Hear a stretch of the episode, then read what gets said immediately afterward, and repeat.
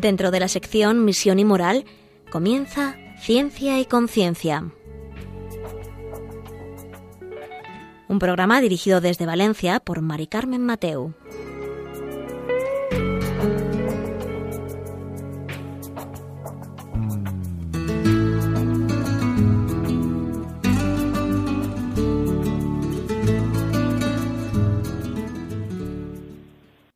Buenas tardes, queridos oyentes. Un miércoles más aquí estamos en Ciencia y Conciencia, un programa que hacemos desde el Observatorio de Bioética de la Universidad Católica de Valencia y hoy vamos a darle un giro total a este programa.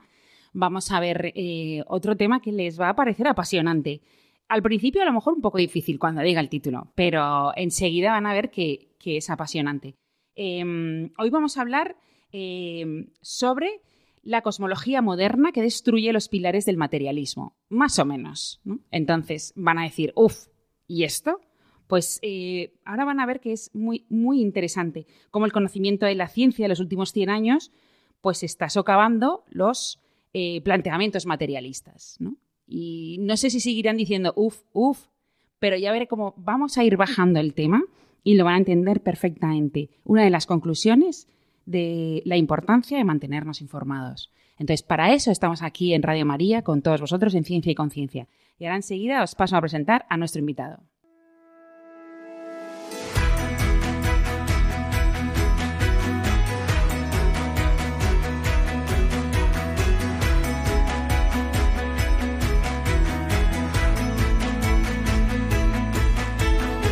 En tu presencia danzamos de amor. Llévanos mucho más profundo, pues somos hijos del gran yo soy. Oh Dios, siempre con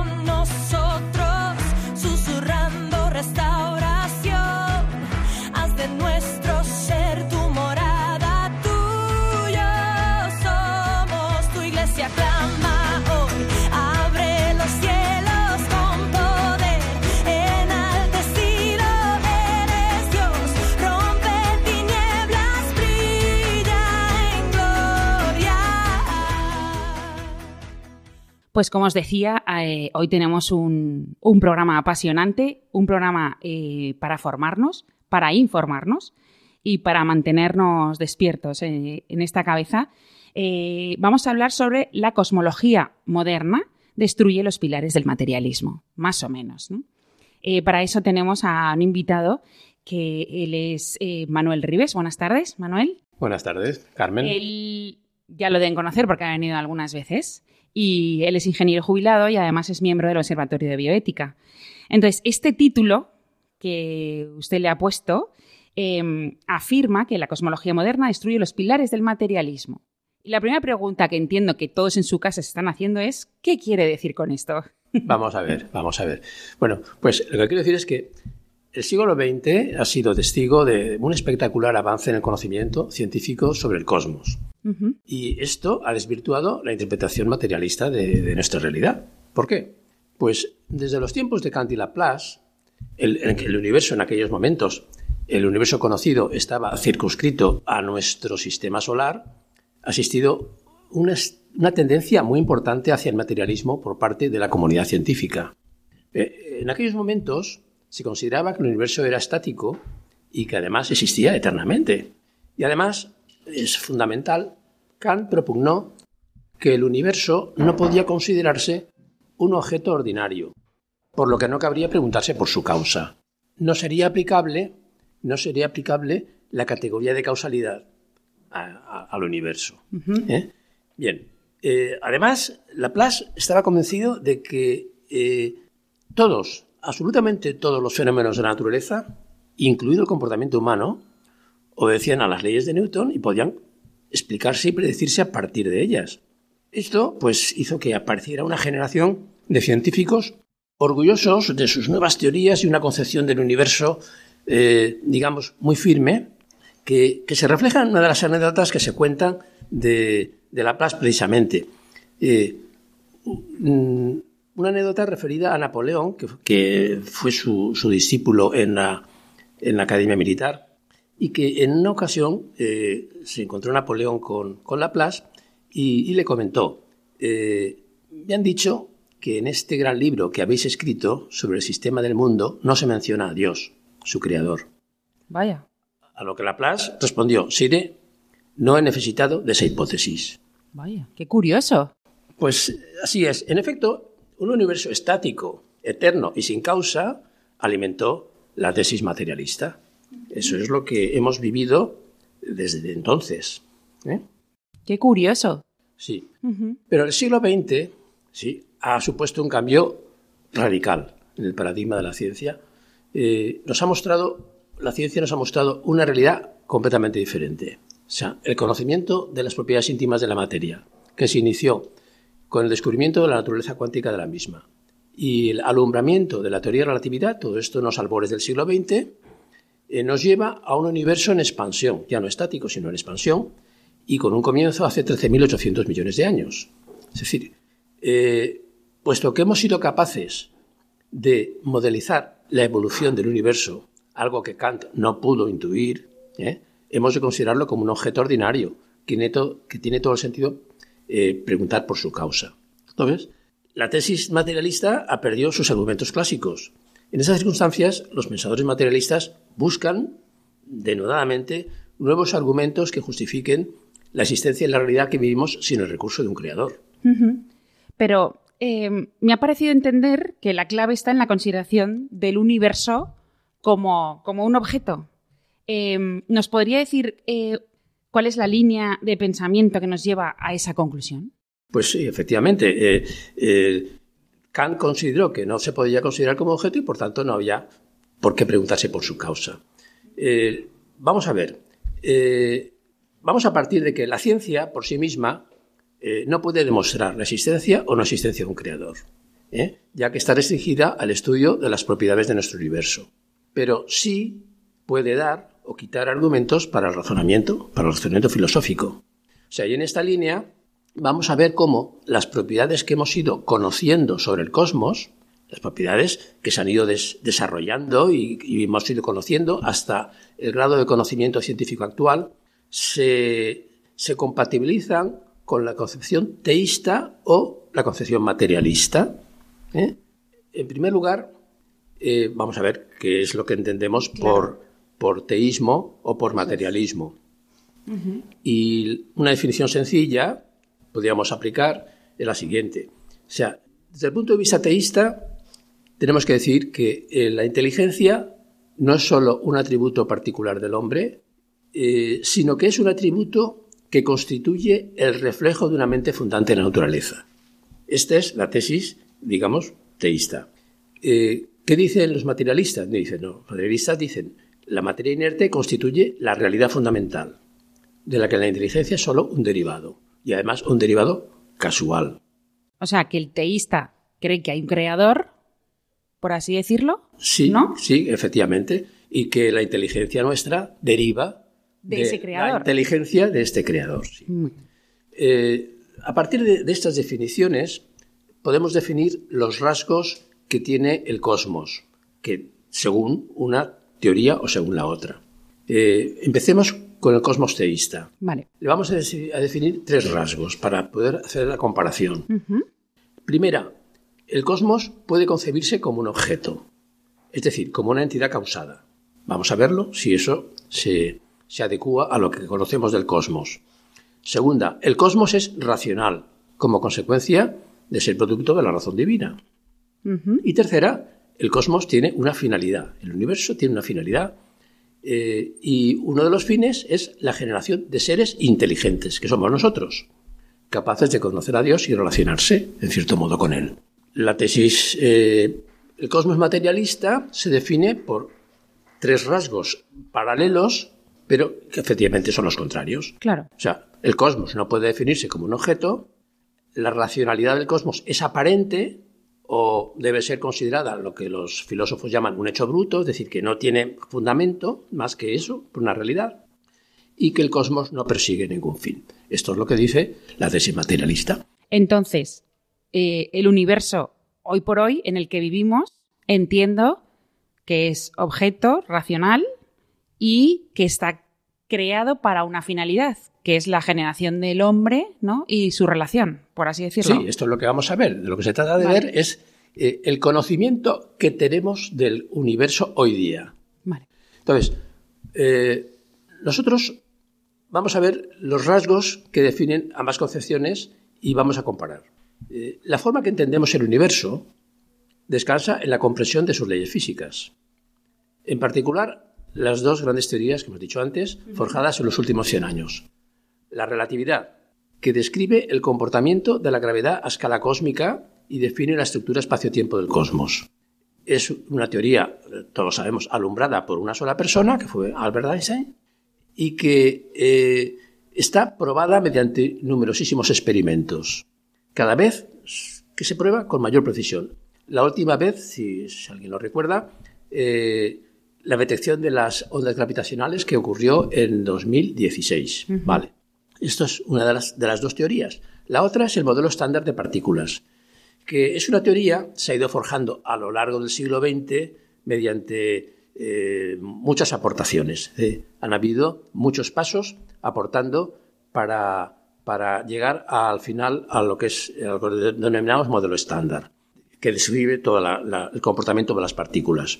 Eh, el último hito, el último hito fue la, la, detección del bosón de Higgs hace ahora 10 años, en el 2012. ¿Y este modelo estándar de partículas es lo que conocemos como Big Bang? Efectivamente. No, no, perdón. Ah. Eh, el, Big Bang, el Big Bang es la teoría sobre el universo, sobre la formación del universo, que deriva de estas dos teorías. Ah, vale, vale. Que deriva de estas dos teorías. ¿eh? Es decir, que eh, de lo que se trata es de ver que efectivamente estas dos teorías dan origen a, unas, a un conocimiento del universo que se traduce en la teoría del Big Bang. Bien el universo mm, nace como una gran concentración de energía ¿eh? Eh, a una enorme temperatura, un punto. Todos lo hemos oído muchas veces, es un punto enormemente energético ¿eh? y, caliente.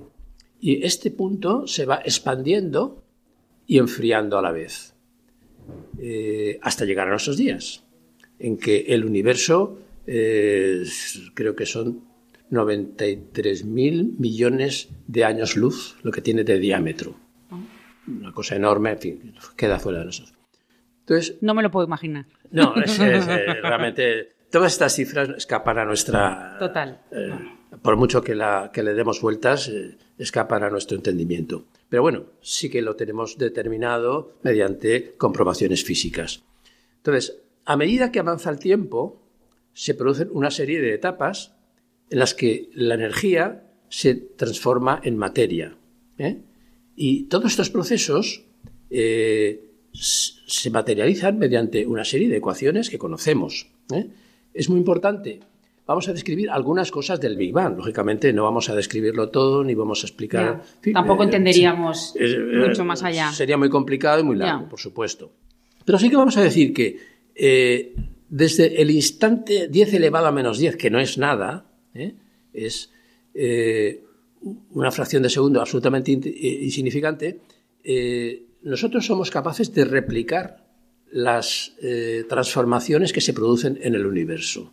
O sea que desde prácticamente desde que el universo nació, en los colisionadores que tenemos, el CER tiene uno en, Ginebra, 20 kilómetros y tal, se pueden reproducir todo este tipo de, operaciones, por lo cual da una fiabilidad a lo que eh, creemos que es, que es el, Big Bang. ¿eh? Eh, explicaremos alguna etapa del mismo. A los tres minutos ya estaba generada toda la materia. O sea que estamos hablando de 13.800 millones de años, pero a los tres minutos ya toda la materia estaba generada. Pero en forma en forma de hidrógeno y de helio, no había otro. Es decir, en el Big Bang no se produce más que hidrógeno y un poquitín de helio. ¿eh? ¿Cuántos años hemos, cuántos billones de años hemos tardado en saber esto? pues eso, 13.800, lo sabemos desde anteayer. este, eh, esta teoría, eh, si decimos que, la, la, confirmación del Big Bang viene el año 68 del siglo pasado, por un, un eh, un experimento casual que hicieron unos, ingenieros de, creo que era de la Bell Telephone Company.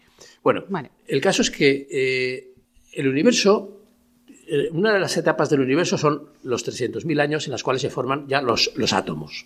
Y a partir de ahí ya existe hidrógeno y existe helio en el universo. Y además los fotones quedan liberados, etcétera. Eso, eh, eso es los 300.000 años, que no es nada, eh, comparado con los 13.800 millones. Porque siempre a 13.800 millones. Claro, hay que decir millones para, que, para diferenciarlo, ¿no?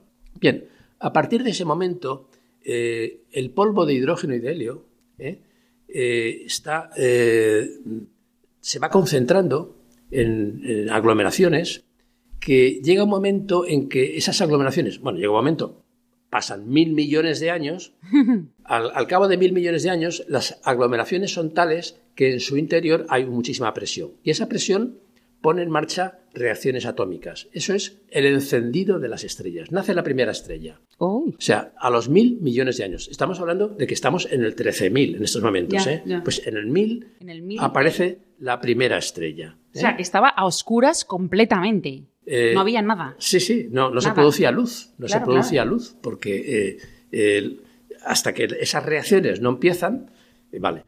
Entonces, las estrellas nacen, viven y mueren. O sea, nacen con esta formación de reacciones atómicas, viven mientras, mientras hay material que va produciendo esas reacciones, y en esas reacciones es donde se produce todos los demás elementos de la tabla periódica que conocemos. Es decir, primero solamente estaba el hidrógeno y el helio. Bueno, pues ya se produce el carbono, el oxígeno, el nitrógeno, el hierro, etcétera, etcétera. Vale. O sea que eh, cuando una, cuando una eh, estrella muere, si son muy grandes, explotan y vierten al exterior todos sus materiales. ¿eh? Entonces, se van produciendo una serie de generaciones de estrellas que nacen, viven y mueren. Bien, pues hemos dicho que el, a los mil millones de años nace la primera estrella? y el, el, sistema solar, el sistema solar nace hace mil millones de años más o menos. A los 9.200 millones de años, ¿eh? Eh, después de que varias generaciones se hayan formado y hayan desaparecido, de los restos de eso se formó nuestro Sol. Mm. Y poco después la Tierra y los demás planetas. Qué interesante. Sí, sí. Bueno, es, una historia, es la historia del universo. Sí, ¿eh? sí, totalmente. Hace, es nuestra historia, ¿eh? o sea que vamos a verlo. Hace 4.600 millones de años que se formó la Tierra. 3.800 que se originó la primera célula. Millones, ¿eh? 700, vamos bajando, el primer organismo multicelular tardó, en fin, muchos. Eh, esto es una eh, una evolución que tiene su lentitud. Y tan solo hace 100.000 años que aparece el Homo sapiens. ¿eh? De ahí conocemos un poco más la historia, ¿no? Madre mía, que, mm, no sé, me estoy perdiendo en los años, pero no, está súper muy interesante y, muy apasionante. como veis, estamos. vamos a hacer una pequeña pausa para que la gente reflexione sobre, no sé, yo acabo de ver que el mundo es sabíamos que el mundo era grande, el cosmos, pero no, en, el pequeño cerebro que tenemos, no. Hay muchas cosas que no nos deja, que no nos deja ver. Eh, pero vamos a, reflexionar un poco y sobre todo vamos a escuchar eh, la, campaña de Adviento de Radio María, que no les voy a decir de quién es, para que ustedes la escuchen a ver si adivinan quién, el que está haciendo la campaña de, de Adviento, que como saben es muy importante para esta radio, la radio de la Virgen que colaboremos con ella, porque ya saben que se sustenta gracias a los donativos de todos los que le escuchamos y lo hacemos. Entonces, em, pónganse atentos. Vamos a escuchar esta cuña y de Adviento que nos, que nos lleva hacia la Navidad para colaborar siempre con la Radio de la Virgen. ¿Te han avisado de que tienes una cita muy especial? ¿Sabes el lugar y la fecha? Toma nota. El 24 de diciembre por la noche, en Belén de Judá, nos espera Jesús. Y es que tanto nos amó y ama el Padre Celestial que nos ha enviado desde el cielo a su Hijo Eterno como Salvador del mundo, para sanar las heridas de nuestro corazón, darnos alegría y esperanza y conducirnos a la felicidad eterna. Sin embargo, muchos, ignorantes de esta cita, siguen sin conocer al único Redentor. Por eso, Radio María quiere hacer llegar la buena noticia a todos los rincones de España y del mundo. Para ello, necesitamos tu oración, compromiso voluntario y donativo. Colabora. Puedes hacerlo sin moverte de casa, con una simple llamada al 91 822 80 10 o a través de nuestra página web www.radiomaria.es en el apartado Donativos, donde verás los números de cuenta a donde podrás realizar una transferencia bancaria o a través de pasarela de pago con tarjeta. Además, tenemos disponible el método de pago Bizum. Y si quieres que tu donativo desgrabe, no olvides indicar tus datos personales, incluido tu NIF. Radio María, la fuerza de la esperanza.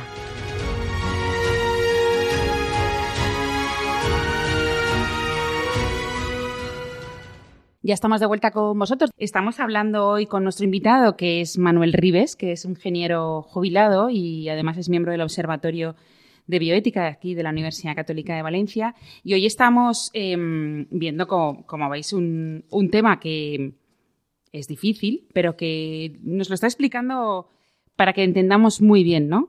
Que más o menos el título podríamos decir que la cosmología moderna destruye los pilares del materialismo. Y em, hemos visto pues, la existencia del cosmos desde hace 13.800 millones de años. 13.800 millones de años. Madre mía, si es que lo digo y, me sorprendo. Y llevo 15 minutos o así escuchándolo, pero bueno. Em, y además ya veréis cómo vamos a ir viendo todas las propiedades em, que hemos ido, eh, bueno, que se han ido dando en el, en el cosmos. Eh, y hemos visto la concepción teísta y la materialista, que eso también nos da nos da también un enfoque, ¿no? O sea, la concepción de que hay un Dios creador. ¿Y cómo lo ha hecho? Porque en tres minutos lo hizo todo. Pero bueno, eh, Manuel, nos hemos quedado en un momento que era fascinante lo de la generación de las estrellas, ¿no? La primera estrella que nace. ¿Has dicho hace eh, nueve mil millones? Sí. ¿Nueve mil millones? Eh, no, eh, el año mil millones. Ah, el año mil millones. O sea, hace 12 mil millones que nació la primera. Vaya. ¿Eh? Bueno, ya sabéis. Es que nos perdemos con esto. Nos perdemos. pero vamos a ver, lo importante del tema que nos ocupa eh, es, percatarnos de que el universo es un sistema evolutivo. Es decir, aparte de que nos maravillemos de cómo es, es que es un sistema evolutivo que responde a unas leyes que en términos generales conocemos. y, que, y que prácticamente, como he dicho desde su inicio, podemos reproducir en los aceleradores de partículas todos los fenómenos que se producen en, el universo desde entonces. ¿eh? Eh, y el otro punto es también que el ser inteligente es el producto de una evolución que comienza en el instante del Big Bang. O sea, la evolución del hombre no comienza anteayer, comienza en el mismo hace 13.000 millones de años. Porque para llegar al ser humano han tenido que ocurrir todas las fases de la evolución del universo. Claro. Primero crearse la materia, Después, los átomos de hidrógeno, las estrellas, todos los elementos de la tabla periódica, el sistema solar, la Tierra, la vida en su forma unicelular. Después, toda la evolución de la vida en la Tierra hasta llegar a nosotros. Eh, tenemos que percatarnos de que cada átomo de carbono que hay en nuestro cuerpo ha estado antes en alguna estrella. Bueno, pues este es eh, el concepto importante. Es, somos fruto de una evolución, pero que la evolución tiene su origen en el momento instante del Big Bang. ¿eh? Vale, Manuel, pero ¿cómo enlazamos la idea que nos has dicho al principio de ver el universo como un objeto cuando estamos hablando también de la creación del hombre, de todo? Vale, vamos a ver. Vamos a ver. Eh, tratábamos de ver las tres características que hemos dicho del universo según la tesis teísta, ¿eh? y vamos a, a, ver, efectivamente, con lo que hemos dicho, cómo nos adaptamos, ¿no? Eh, lo primero es ver eh, la definición de objeto. ¿Qué, consideramos nosotros un objeto? ¿Y qué considera la filosofía un objeto? Pues un, objeto tiene que tener tres características. Estar determinado, constituir una unidad y ser independiente. Vamos a ver si eso lo cumple el universo según hemos explicado la teoría del Big Bang. La determinación del universo, si el universo está determinado, eh, ya que el universo representa una totalidad dotada de estructura esencial que tiene un movimiento concreto y unos rasgos esenciales definidos por las ecuaciones y parámetros cosmológicos, es decir, está determinado. Eh, ¿Constituye una unidad? Sí, todos los componentes del universo están dotados de un movimiento común, es decir, que la expansión del universo afecta a todos los puntos del universo y es independiente. ¿Qué quiere decir eso? El universo, hemos dicho lo grande que es, 93.000 millones de años, según eh, el universo visible, hmm. y nosotros aplicamos nuestras ecuaciones al universo y nos damos cuenta de que nada exterior al universo interviene. Por tanto, el universo es independiente. Entonces cumplimos las tres eh, características que define cualquier objeto. Puede ser un reloj o este ratón o lo que sea. ¿eh? Vale, pero si em, vemos que el conocimiento eh, que tenemos del universo lo podemos considerar como objeto, que es lo que nos acabas de decir tú ahora, y que es racional, eso también pero seguimos oyendo a científicos decir que Dios no es necesario. Incluso Stephen Hawking dijo, no es necesario invocar a Dios para poner en marcha al universo. Y el, y el libro de Lawrence Krauss que dijo un universo de la nada. Entonces. Hemos escuchado muchas veces cosas de estas. Hmm. Y esto es lo que me ha llevado a, estudiarlo a fondo. ¿eh? Realmente, eh, bueno, vamos a ver. Mm, primero voy a explicar que eh, de lo que conocemos de un universo, hay una etapa primera, que es lo que se llama tiempo de Planck, que es un tiempo infinitamente pequeño, pero importante en física, eh, en el cual las teorías que hemos dicho antes, tanto eh, la relatividad como, como la, eh, la, física de partículas, no encajan. Desde hace más de 50 años estamos buscando ese encaje en lo que se ha, denominado la teoría del todo, de la cual pues no hemos llegado, o sea, eso no, lo tenemos. Por tanto, la física, o sea, la ciencia, no nos puede decir por qué hubo esta gran explosión ni qué pasó antes. Eso no nos lo puede decir la ciencia. Hemos dicho antes que la ciencia no puede demostrar ciertas cosas. Bueno, pues eso no nos lo dice la ciencia en estos momentos. Sin embargo, toda esta gente que hemos, hemos dicho, pues va aireando de que eh, se ha creado eh, algo de la, nada, un universo de la nada. Entonces, vamos a explicar qué quiere decir eso de la nada. Bueno, pues realmente cuando los científicos eh, que han desarrollado esas teorías, pues, pues Linde o, o etcétera, eh, han partido del vacío cuántico.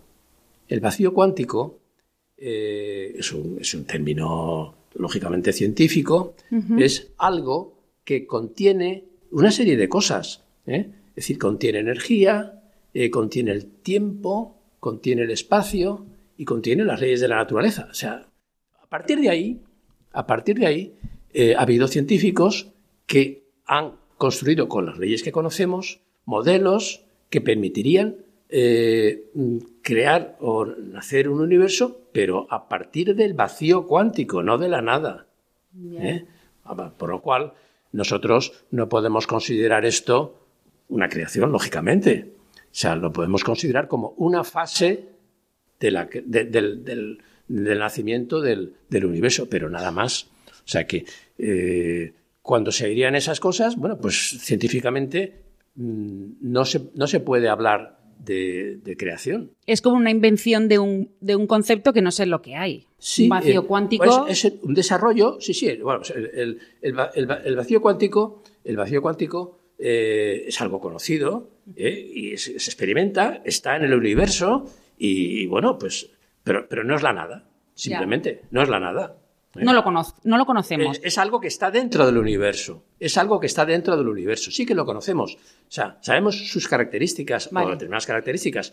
Y estos han creado unas, teorías. Pero esas teorías, digamos, que son una fase, una fase más de la creación del universo. Si, si, fueran correctas, que, que tampoco están absolutamente demostrada. Ya, Y mm, eh, falta por analizar el tercer rasgo que nos has comentado entre las características del universo, según la tesis efectivamente, teísta. Efectivamente. Hemos dicho que tenía, que tenía, eh, que era, pues, se consideraba como un objeto y que, y que eh, tenía racionalidad.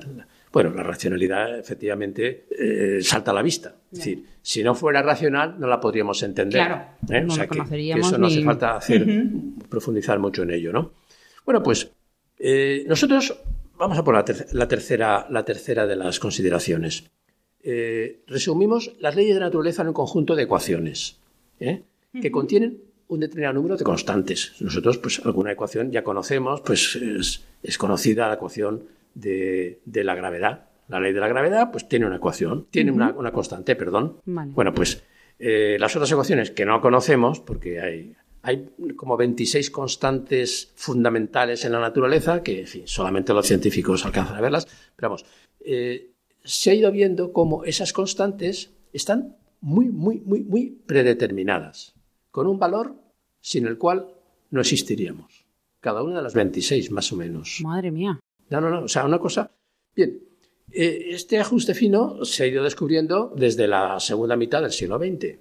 Todo comienza el año 53. Me gusta eso de ajuste fino. Pues sí, sí, es un ajuste preciso. Eh, sí, eh, Delicado. Esta, palabra, no, no, esta palabra está acuñada, por así decirlo, científicamente, es todo el mundo sabe. Ajuste fino. Sí, en inglés, fine, pero, pero vamos, eh, está, está, acuñada perfectamente.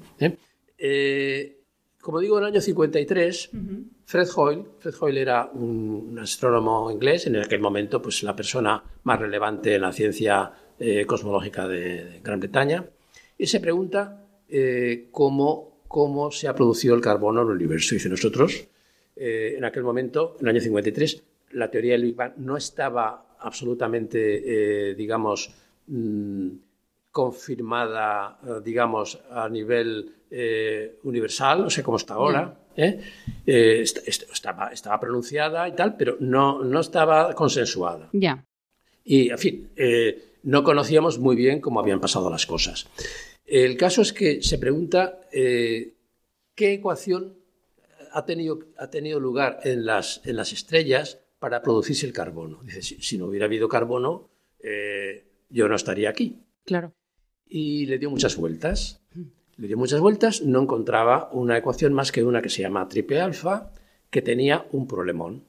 Esa, en esa eh, forma eh, había una sustancia intermedia que era el berilio que eh, era inestable y se producía solamente una mil millonésima de segundo y desaparecía. Con lo cual la, reacción no se podía dar. Mil billonésima. Sí, mil millonésima. Sí, sí, estamos hablando de. O sea, todas las cifras que hablamos aquí eh, son... inalcanzables, ¿no? Mm. Pero bueno, hay que, hay que reconocer que, la, que la ciencia, la ciencia es muy, muy, muy potente y claro, pues los que no estamos en ella, eh, todo nos sorprende. Bueno, creo que los científicos también están sorprendidos. ¿eh? Bien, el, caso es que eh, mm, él pensó que la única, la única posibilidad que, existía para que eso pudiera tener lugar, el carbono tenía que tener una característica muy, muy, muy específica. bueno, mm, tuvo que irse a Estados Unidos a ver si se venían a investigar ese, ese punto en fin, eh, la historia es larga, pero vamos, la resumimos diciendo que, que se vinieron ¿eh? a estudiarlo y que poco tiempo después, dos años o tres, se, determinó que esa característica existía. Este señor se quedó anonadado. O sea, una, una característica cuya, eh, si hubiera apartado de ese valor una cien mil millones, una cien milésima, cien milésima parte de, la, de su valor, eh, la reacción no se producía. No, se habría producido carbono en el universo. El universo eh, sería hoy mm, una masa de hidrógeno y helio y, nada más. Y nada más. No habría habido vida. Este hombre que quedó pues muy, muy tocado por, por esta, por esta eh, circunstancia. él escribió estas palabras, porque los voy a leer, que son mm, determinantes de lo que él eh, pensó. Dice, una interpretación de sentido común de los hechos sugiere que un superintelecto ha jugado con la física, así como con la química y la biología, y que no hay fuerzas ciegas de las que valga la pena hablar en la naturaleza. Un superintelecto. Pensemos que este señor era ateo. Este señor era de familia atea, sus padres eran comunistas en Gran Bretaña, eran ateos, y su formación siempre fue atea. Por tanto, llegar a, la conclusión de que había un superintelecto fue un cambio, ¿no? Claro, después eh, llegó a decir, eh, nada ha sacudido tanto mi ateísmo como este descubrimiento. Vale. Eh, obviamente dejó de ser materialista. O sea, lógicamente, o sea, fue consecuente con lo que... bueno, entonces... Entonces. esta persona. ¿eh? Claro, pero esto es una evidencia. Eh, Sí, sí, y- para esta persona fue evidente. Para esta persona fue evidente. Claro, pero ese descubrimiento, entre comillas, debería ser evidente para, todo todos. el mundo. Y lo es, y lo es. Ah. Vamos a ver. es que hemos ido descubriendo después, poco después, que no esa característica del carbono, sino que eh, una tras otra constantes les pasa lo mismo. O sea que todas las constantes eh, tienen un valor tan preciso que si se desviase una cantidad irrisoria del mismo, el universo no podría haber evolucionado de la forma que lo ha hecho. Y no habría vida, y no habría seres inteligentes. Y esa es la conclusión. ¿eh? Entonces, eh, bueno, no vamos a extendernos aquí con las 26 constantes, No. eh, que es muy complicado además el explicarlo, pero sí traer una frase de Steven Weber, que es un físico pues, muy reconocido de- del siglo XX, quizá premio Nobel, en fin, la, la figura, una de las figuras más importantes eh, en, la, en la física murió hace un par de años. Dice, qué sorprendente es que las leyes de la naturaleza y las condiciones iniciales del universo permitan la existencia de seres que pudieran observarlo. La vida, tal como la conocemos, sería imposible si cualquiera de las diversas cantidades físicas tuviera valores ligeramente diferentes. Está claro. Este señor lo único que, que- que dijo es lo que todo el mundo está reconociendo. Esto es, es, es así. Es decir, y bueno, pues la probabilidad de que se deba al azar un ajuste de esta naturaleza eh, eh, escapa a nuestro entendimiento. Total. ¿eh? Sí. Solo la podemos entender como la entendió Hoyle, ¿eh? como una intervención de un superintelecto que nosotros denominamos Dios creador. ¿eh? La verdad es que llegados a este momento en que nos hemos maravillado, no, bueno, yo espero que se hayan ma- maravillado, porque a mí me ha pasado, así de repente que un científico tan relevante, eh, y me ha encantado lo del ajuste fino, alguien con un ajuste tan fino haga que todo exista. Entonces, en este momento de maravilla, en el que podemos caer en la cuenta, eh, de otra forma que hemos sido creados, aunque lo sepamos de un lado, pero también la ciencia nos lo dice. Entonces vamos a hacer una pequeña pausa, escuchamos un poco de música y enseguida estamos con vosotros.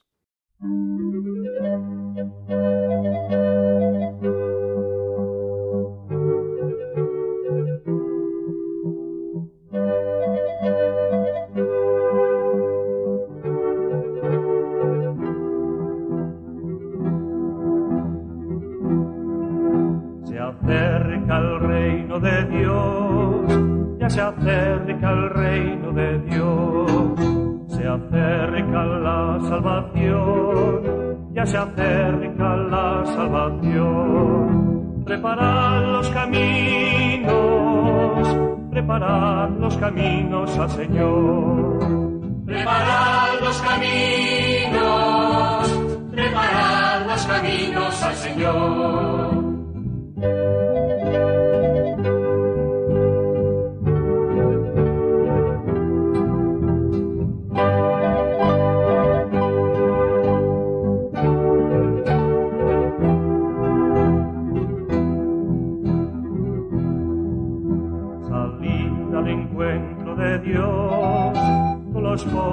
Pobres viene el Señor. Salid al encuentro de Dios, que el adviento es salvación. Preparad los caminos, preparad los caminos al Señor. Preparad los caminos, preparad los caminos al Señor.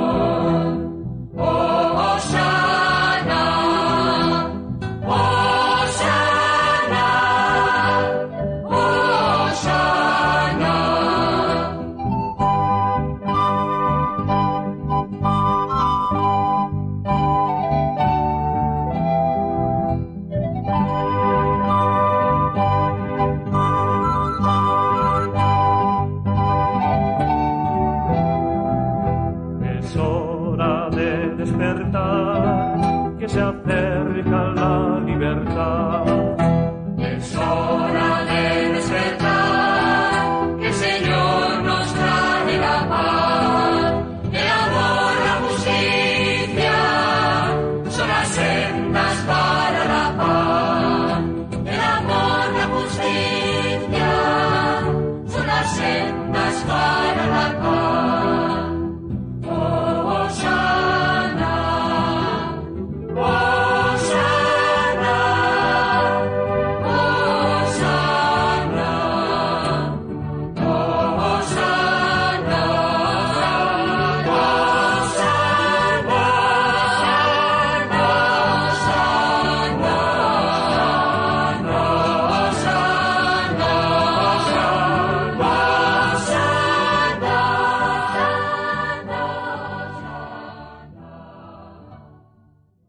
Ya estamos de vuelta con vosotros en Ciencia y Conciencia, eh, un programa que, como saben, hacemos desde el Observatorio de Bioética de la Universidad Católica de Valencia y hoy tenemos de, invitado a uno de sus miembros, que es eh, Manuel Ribes, que además es ingeniero jubilado.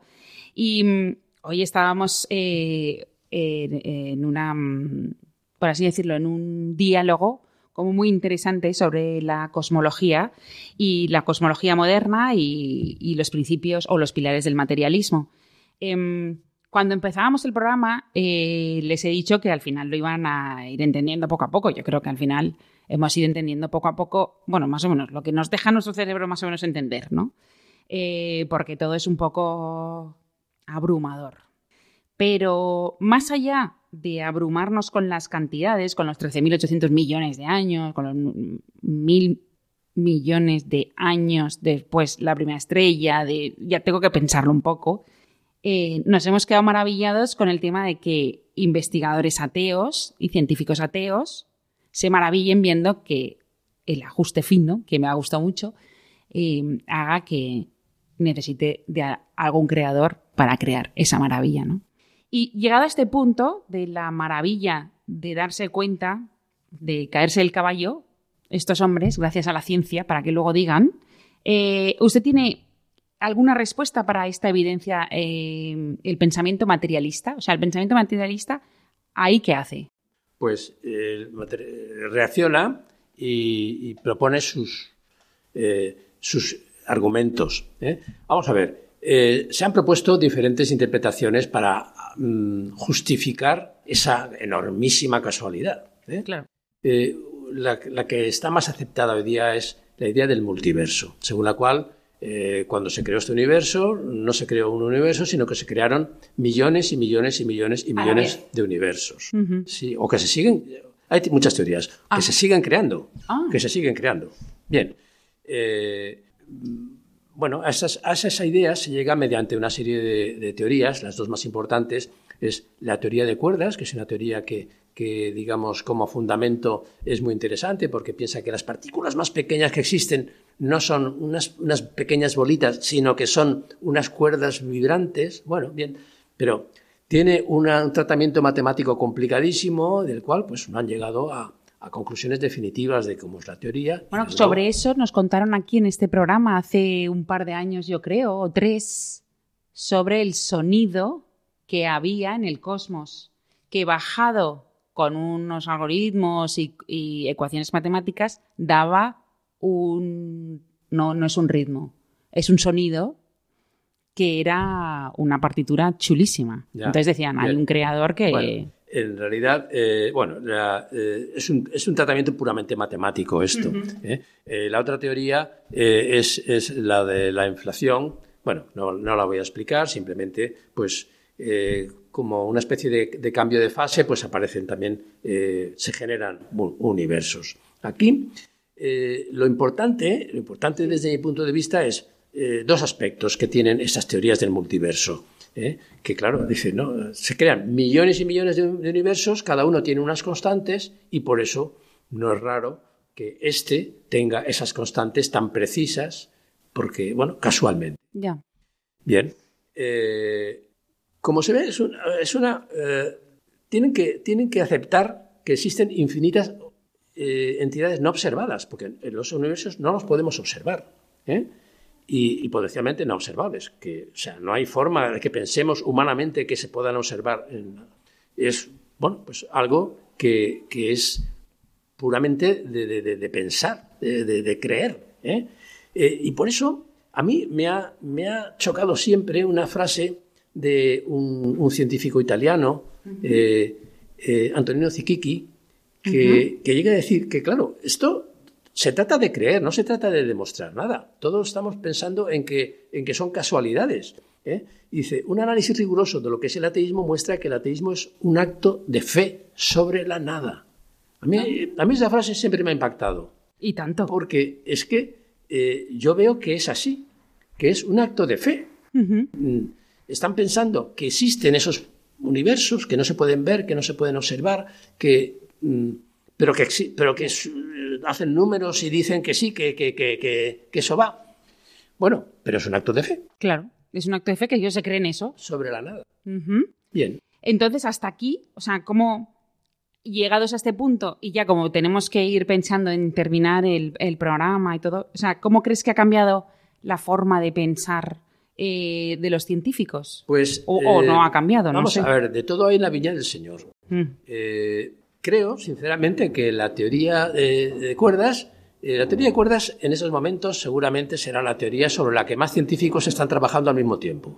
¿eh? Y llevan ya muchos años, o sea, 40 años. ¿eh? Ya. O sea, bueno, pues mm, no- desde mi punto de vista no llegará a nada y creo que algunos se han tirado la toalla. Ya. Bueno, ha habido algunos científicos que, que han cambiado de opinión y, y lo, y- y lo han dicho.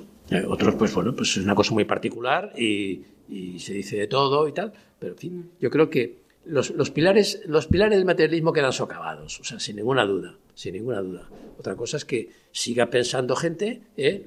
Como dice Zikiki, pues tienen la fe sobre nada. Y bueno, pues muy bien. O sea, nosotros tenemos otro tipo de fe. O sea, es- está claro. ¿eh?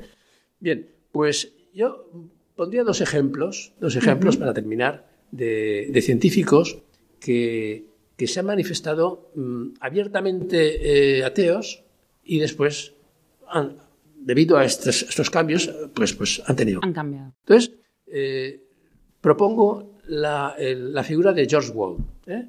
Este es, este es un, un premio Nobel de Medicina que el año, el año 54 publicó en Scientific American eh, la siguiente frase, porque hay que leerla textualmente para darle todo Sí. su valor. Dice, cuando se trata del origen de la vida, solo hay dos posibilidades, la creación o la generación espontánea. No hay una tercera vía. La generación espontánea fue refutada hace 100 años, pero eso nos lleva a una sola conclusión, la de la creación sobrenatural. Dice, no podemos aceptar eso sobre bases filosóficas, por lo tanto elegimos creer lo imposible, que la vida surgió espontáneamente por casualidad. Es decir, tesis puramente materialista. Total. Es que, oye, eso no se puede aceptar. Vale, fuera. Parece ser que las conclusiones son esas y eso no se puede aceptar. Y tan pancho, o sea, lo dijo así y así se mantuvo. Esto fue el año 54. Ujú. El año 84, es decir, Sí. 30 años después, abandona el materialismo. Y, Vaya. y dice esta otra frase que afirma rotundamente la tesis teísta. ¿eh? Y es una frase muy bien construida, porque en fin, es un ser- una persona inteligente y, y que, Vaya. y bueno, muy rotundo. Dice, ¿cómo es posible que con tantas otras opciones aparentes estemos en un universo que posee ese peculiar conjunto de propiedades que engendra vida? Claro, pensemos que en ese momento ha habido lo del ajuste fino que tanta gracia hace, bueno, pues que engendra vida. Últimamente se me ha ocurrido, debo confesar que al principio con cierta conmoción de mi sensibilidad científica, que ambas cuestiones pueden ser tratadas de forma hasta cierto punto congruente. Es decir, mediante la suposición de que la inteligencia, en lugar de emerger como una consecuencia tardía de la evolución de la vida, en realidad ha existido siempre como la matriz, la fuente y condición de la realidad física que la materia de la que se compone la realidad física es la materia de la mente. Rotundo, es la mente la que ha compuesto un universo físico que engendra vida, capaz de producir evolutivamente criaturas que conocen y crean. Vaya. Bien, pues es lo que hemos dicho al principio, es la definición de lo que es eh, eh, el teísmo. ¿eh? Bien, eh, esta es una persona que es pública, es, es una de primer nivel, es, es premio Nobel de Medicina, o sea Claro. que, que sabe de qué habla, etcétera, ¿no? La segunda figura que, que propongo Sí. es la del filósofo ateo Anthony Flew. Ujú. Anthony Flew, eh, hijo de pastores protestantes, bueno, en la universidad se hizo ateo, simplemente. Eh, el año 49, hace ya unos años, pues es un largo recorrido, esta persona ya, ya ha fallecido. El año 49 impartió en Oxford una, una conferencia que es el ensayo filosófico más difundido de la historia. O sea, tuvo una repercusión enorme sobre la tesis, sobre la tesis eh, atea. Eh, escribió 26 libros, uno detrás de otro, eh, defendiendo las tesis ateas, hasta llegar al 2007. ¿eh? En el 2007 ya había evolucionado, había visto además en el libro lo dice, porque escribe un libro que, dice, que se titula exactamente Dios existe. Vaya. Un libro muy interesante, en el cual describe todas estas cosas que hemos estado comentando, del ajuste fino, etcétera, etcétera. Sí. Y eh, bueno, pues eh, dice, en el, en el libro dice, habla de Wall, ¿eh? que hemos hablado antes. Sí. Dice, esta es también mi conclusión. Vaya. La única explicación satisfactoria del origen de esta vida, orientada hacia, propósito, hacia propósitos y autorreplicante, que vemos en la Tierra, es una mente infinitamente inteligente. Bien, pues este es el, los dos, la propuesta de las dos, las dos eh, eh, figuras que quería, quería aportar, porque realmente tienen peso y, y tienen relevancia, ¿no? Bueno, eh, a, nivel, a nivel, digamos, coloquial, seguimos detectando muchas personas que, que les cuesta, les cuesta reconocer que puede haber un superintelecto Ya. ¿eh? y prefieren eh, seguir lo que, lo que eh, Zikiki eh, denomina fe en la nada. Claro. Pues muchas gracias, eh, Manuel, porque nos ha quedado, o sea, a mí me queda como, como un tema a, a perseguir, ¿no? Y, y- y- sobre tranquilidad de decir, yo tengo fe en algo, pero que realmente se comprueba con la ciencia, ¿no? O sea, no creo en la nada, sino que creo en algo, en alguien, ¿no? Está claro. Ese superintelecto. Exacto.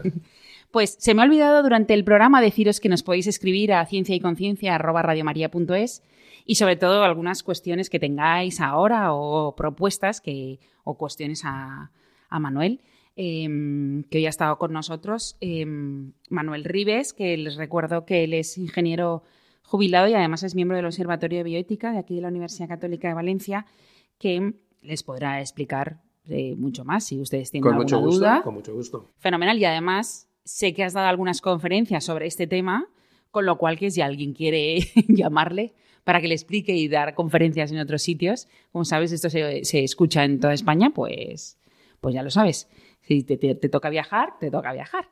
Entonces, eh, en los esquemas eh, que, que me dejaste, eh, me gusta una frase que al final no has dicho de este hombre último, de Anthony Flew, de mi descubrimiento de lo divino ha sido una peregrinación de la razón. Muy bonita esa frase. ¿no? Muy bonita. Es su colofón. Es claro, esto, mi descubrimiento de lo divino ha sido una peregrinación de la razón. Muy bonito. Pues nada, ya sabes que eh, todos vosotros me gustaría haceros como un resumen muy rápido, pero creo que no tenemos mucho, mucho tiempo. Eh, bueno, hoy en el programa hemos visto cómo las propiedades que hemos ido conociendo sobre el cosmos hasta llegar al grado de conocimiento científico actual son compatibles con la concepción teísta y no con la concepción materialista. Eso es un- como un gran resumen, ¿no? La ciencia, por así decirlo, como diríamos que comprueba la fe, ¿no? Efectivamente. Podríamos decir algo así. Efectivamente. Y que los Está del científicos. lado de. Exacto, exactamente, esa me gusta más. Está del lado de la fe. Pues nada, muchísimas gracias a todos vosotros por estar un día más aquí en Ciencia y Conciencia. Volvemos en, en otros 15 días y gracias a Angelo Bordenca y a Fernando La Torre, que como siempre están aquí los técnicos para que todos ustedes nos escuchen.